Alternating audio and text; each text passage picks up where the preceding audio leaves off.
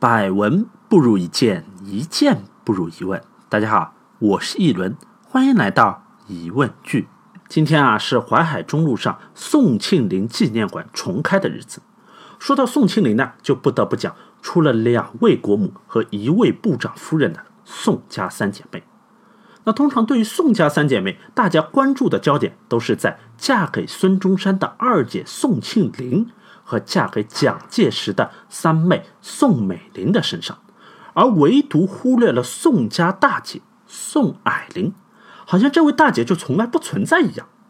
那确实，嫁给了财政部长孔祥喜的宋霭龄，她的存在感是比两位妹妹低了很多。但是宋庆龄对这位大姐的评价是：倘若大姐是个男人，委员长恐怕早就死了。他在十五年前就会统治中国，哎，这个评价就跟我们通常以为的那个宋霭龄不太一样了。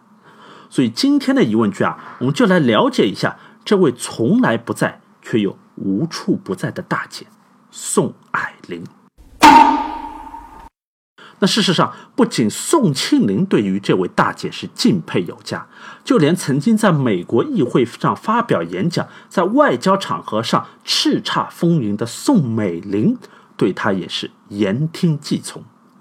蒋介石的副官就说过一句话：“委座之病，为夫人可医；夫人之病，为孔可医；孔之病，无人可治。”就是说，治得了蒋介石的只有宋美龄，而治得了宋美龄的只有孔祥喜的夫人宋霭龄，但是治得了宋霭龄的就一个人也没有。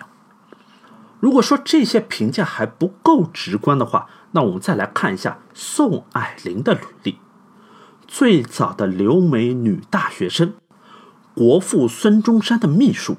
蒋宋联姻的媒人和宋家王朝的缔造者，我们一个个来讲。最早的留美女大学生，由于宋家她有海外背景，所以宋霭龄十四岁就到美国留学。那时候，美国已经出台了排华政策，以官方的形式来排挤中国人。在美国海关，检察官就认为宋霭龄的护照是假的，就把她监禁了四个礼拜。一年后，十五岁的宋霭龄在随同他姨父参加白宫宴会的时候，就当众责问罗斯福总统为什么要用如此待客之道来对待一位年仅十四岁的女孩，当场就让罗斯福总统无话可说，只能乖乖道歉。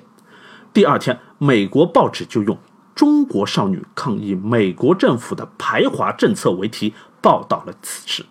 让到美国仅一年的宋霭龄成了话题人物，在他毕业之后，媒体又纷纷预言，凭宋霭龄的眼界、学识和能力，回国之后必定会成为中国的总统夫人，the first lady of China。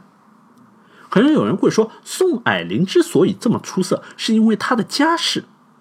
那单看留学这块呢，也没错。但是宋霭龄回国之后的经历就纯属他个人开挂。我们都知道，宋庆龄和孙中山相识的契机是宋庆龄做了孙中山的秘书，可实际上是孙中山的第一任秘书并非宋庆龄，而是宋霭龄。回国不久之后，宋霭龄就到孙中山身边处理来往的信件和同盟会的私库。也就是说，他既负责行政工作，又负责财务工作，革命队伍的后勤工作他一个人说了算。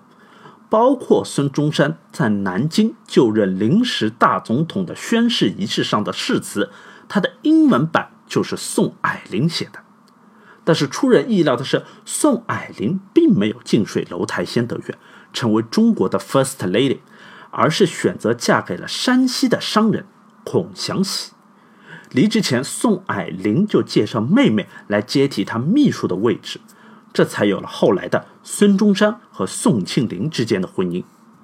那对于宋霭龄和孔祥喜之间的婚姻，很多人的第一反应就是宋霭龄是嫁给了钱，因为孔家在山西是开票号的，有钱。其实呢，这是一个互惠互利的事情。虽说宋家有留洋的背景，但是宋家的根基都在海外，没有本土优势。而孔祥喜他又是孔子的后人，那在提高声望这一点上，好处是不言而喻的。其次，孔祥喜他不仅是个商人，他还是同盟会最早的一批成员。只不过孔祥喜他不擅长军事，一直都是在幕后做财务工作，存在感比较低而已。但是孙中山临终前写下“革命尚未成功，同志仍需努力”的时候，孔祥喜就在现场。所以宋家第一次进入中国的政坛，借的不是蒋介石的力道，而是孔家的势力。但是同样的，孔家也借着宋家的力。把手伸到了全中国，怎么说呢？嫁给了孔祥喜，宋家在政坛上就有了初步的人望和财力。但是这距离缔造后来的蒋、宋、孔、民国三大家族还差一样东西——军权。这里插一句啊，我们通常所说的蒋、宋、孔、陈民国四大家族，虽然说陈家也是显赫一世，但要跟前面三家相比。只能说是凑数的。蒋介石败退到台湾之后，一句话就把陈家给废了。当然，这个是题外话，今天就不展开了。言归正传，宋家要军权，蒋家要人望。因为蒋介石的资历不行，在国民党里面属于晚辈。但是，一旦娶到了宋美龄，蒋介石立马就跟孙中山成为了联军。这个优势是其他人无法比拟的。所以，宋霭龄就把妹妹介绍给了蒋介石。蒋介石对宋美龄是一见钟情，马上就展开了猛烈的攻势。但是，当蒋介石向宋美龄求婚之后，却遭到了宋家老太太宋庆龄还有他们的弟弟宋子文的一致反对。三个问题：首先，蒋介石已婚，有三房太太，而且私生活不检点。我们看现在公开的蒋介石日记，我们经常可以看到他的自责。哎，昨天见色心动，记打过一次，过了一天又是，哎，又没把持住，在某位美女家里留宿多时。哎，你说我这好色的毛病，他怎么就改不了了呢？那在宋家人看来，你一个已婚的男人勾引我家闺女，私生活还这么不检点。绝对的渣男，肯定不行。更何况蒋介石又是军人，朝不保夕，说不定哪天就战死在沙场上，安全没个保障。最后一点，宋家上下都是基督徒，按照基督教的教义，基督徒的伴侣必须是基督徒。照这三点来看，蒋宋联姻是一点可能都没有。可宋霭龄认为，蒋介石将来必成大器。是一匹黑马，他就两头做工作。都说两头工作最难做，不是这个不满意了，就是那个又不行了。我们来看看宋霭龄是怎么做的。宋霭龄先是用霹雳手段搞定蒋家，让蒋介石马上跟三房太太离婚。三太太五万美金送到美国留学，二太太一套洋房。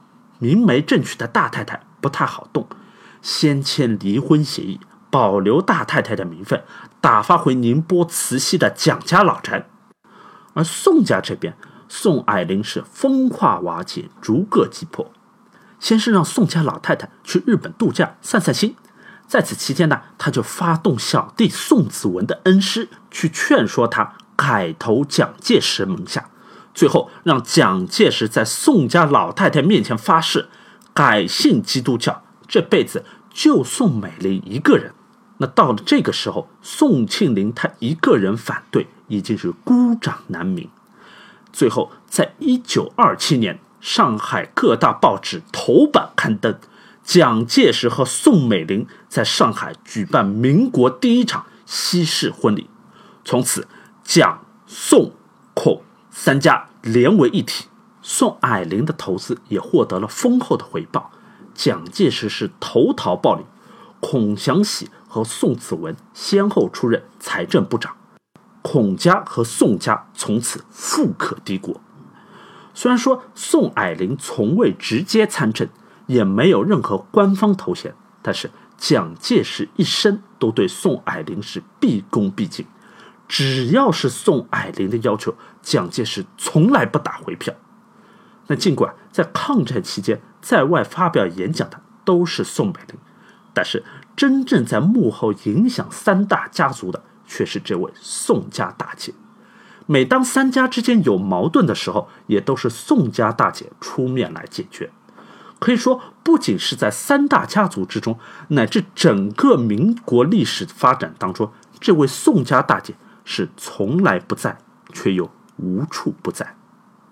一九七三年，八十四岁的宋霭龄在美国去世之后，《纽约时报》是这样报道的：她是一位在金融上取得巨大成就的女人，是世界上少有的靠自己的精明手段敛财的女人，是蒋介石与宋美龄的媒人，是宋家的设计者，也是宋家神话的。创造者。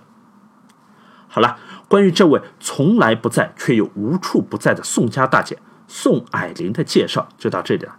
由于宋霭龄她很少出现在公众面前，关于她的资料啊可以说是少之又少。